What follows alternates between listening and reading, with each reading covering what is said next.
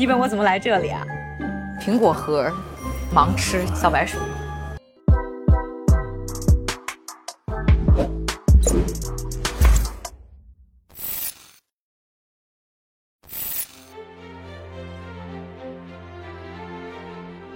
说到呢，丹麦呢，大家可能会知道它有童话啊，它有乐高，但其实丹麦呢还是啊美食之都，特别是在哥本哈根啊，这个全球排名呢前五的餐厅有两家呢就是在这里，而且呢这里的餐厅呢也是把呢可持续和低碳呢融入到他们的美食当中，那很开心的马上呢就带大家去品尝一下全球排名第五次排名第一的 Noma，看看它的美食是什么样子的。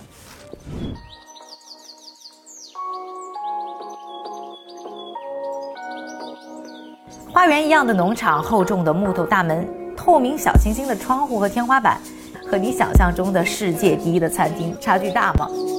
好嘛，嘟嘟，在这片北欧版农家乐小院里啊，云集了来自三十多个国家的厨师，听说很多都是不拿工资，打破头挤进来当学徒的，而且不少啊还是研究生的背景。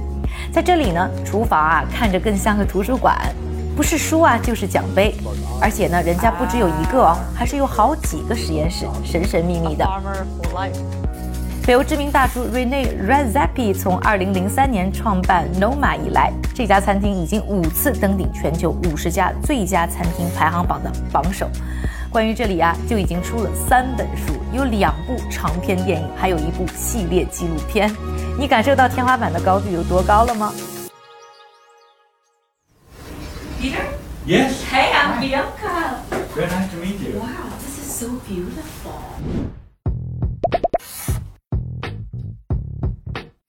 I think with that name and, and that brand we have sort of built up, that's a huge responsibility.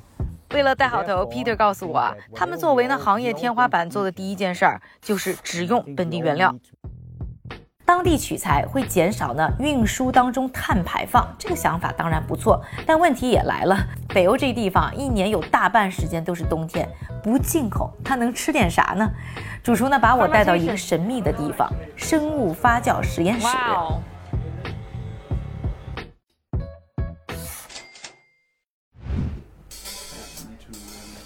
嗯，这些瓶瓶罐罐都贴着各种让人不明觉厉的标签，里面全是发酵的食物。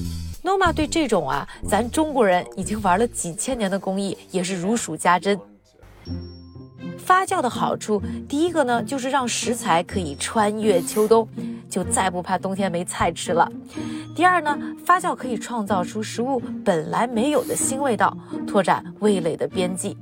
第三啊，就是发酵过程中微生物还可以帮我们降解很多的营养，就变得更好消化了。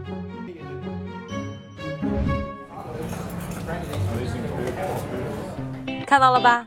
餐饮界天花板们在这里可不光是做菜，还要呢搞科研。每一季啊，Noma 都会根据呢当季的食材推出新的菜单，用着神农尝百草的精神，不断拓展新的食材、新的味道。之前的菜单上啊，还出现过什么开心果味增、蚱蜢鱼露、蚂蚁柠檬汁等等啊，挑战想象力和承受力的菜肴。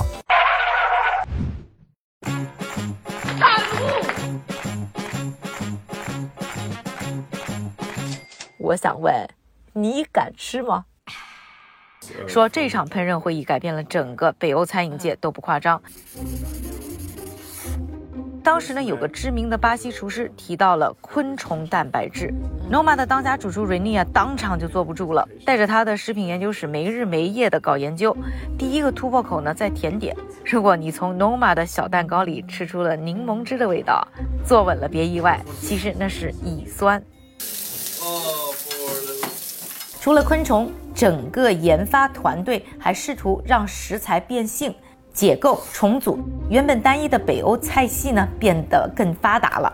据说啊，每道菜呢都要跟药厂研发新药物一样，要经过三个啊完全不同的实验室呢进行各种的测试，往往时间长达两年，而且还是不保证能成功出厂的那种。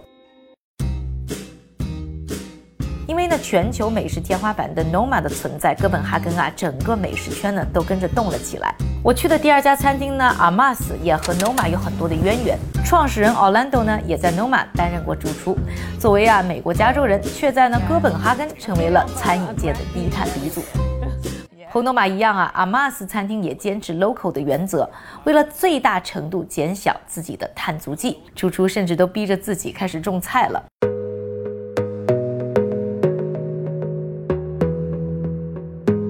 啊，Orlando 他竟然还养鱼。他说啊，这鱼粪解决了农场作物的肥料问题，养鱼的水呢还可以浇菜，湿润的灌溉系统还养出了蚯蚓，帮着松土，简直是一举三得。哇哦，看，这是苹果核。可别小看这些剩的果核，晒干复原后啊，就可以呢提取果糖，变成做甜品用的糖浆。苹果皮的磨成粉呢，还可以去做冰淇淋。就是说，从头到尾，人家压根儿就没额外加过糖。像阿玛斯这样什么都很特别新奇的小众餐厅，最忌讳的就是抱大腿。但是 Orlando 偏偏就是抱了很多的大腿。不管是已经发酵的面包，还是形状奇怪的面包，只要不符合售卖标准，到了 Orlando 这里啊，都是宝贝。他们从面包里呢提取淀粉，再转化成糖，成功生产了三万根冰棒。冰淇淋呢现在已经有规模化生产了，但很遗憾啊，我当天没有吃到。但是呢，各种新产品呢还在不断的开发中。盲吃小小白鼠。Impact a lot of people. We are 虽然 Amas 的价格也算餐饮界的天花板，但 Orlando 却说啊，运营这样一家餐厅其实并不怎么赚钱，因为大量的工作都花在类似的产品研发上。但庆幸的是呢，因为坚持零垃圾的原则，并且呢使用当地食材，因此反而节省了不少的成本。在哥本哈根同类型高级餐厅的食物成本呢，占总的运营成本的百分之三十左右。而 Amas 的食物成本呢，只占百分之十六到百分之十八。Orlando 告诉我啊，人们总以为呢，开一家呢可持续餐厅需要投入更多的钱，但真正重要的是 awareness. If you're aware of the impact that you're having, or aware of the potential of deliciousness in food, or aware of the actions you're taking and what impact they'll have, then all the other things kind of fall into place behind that.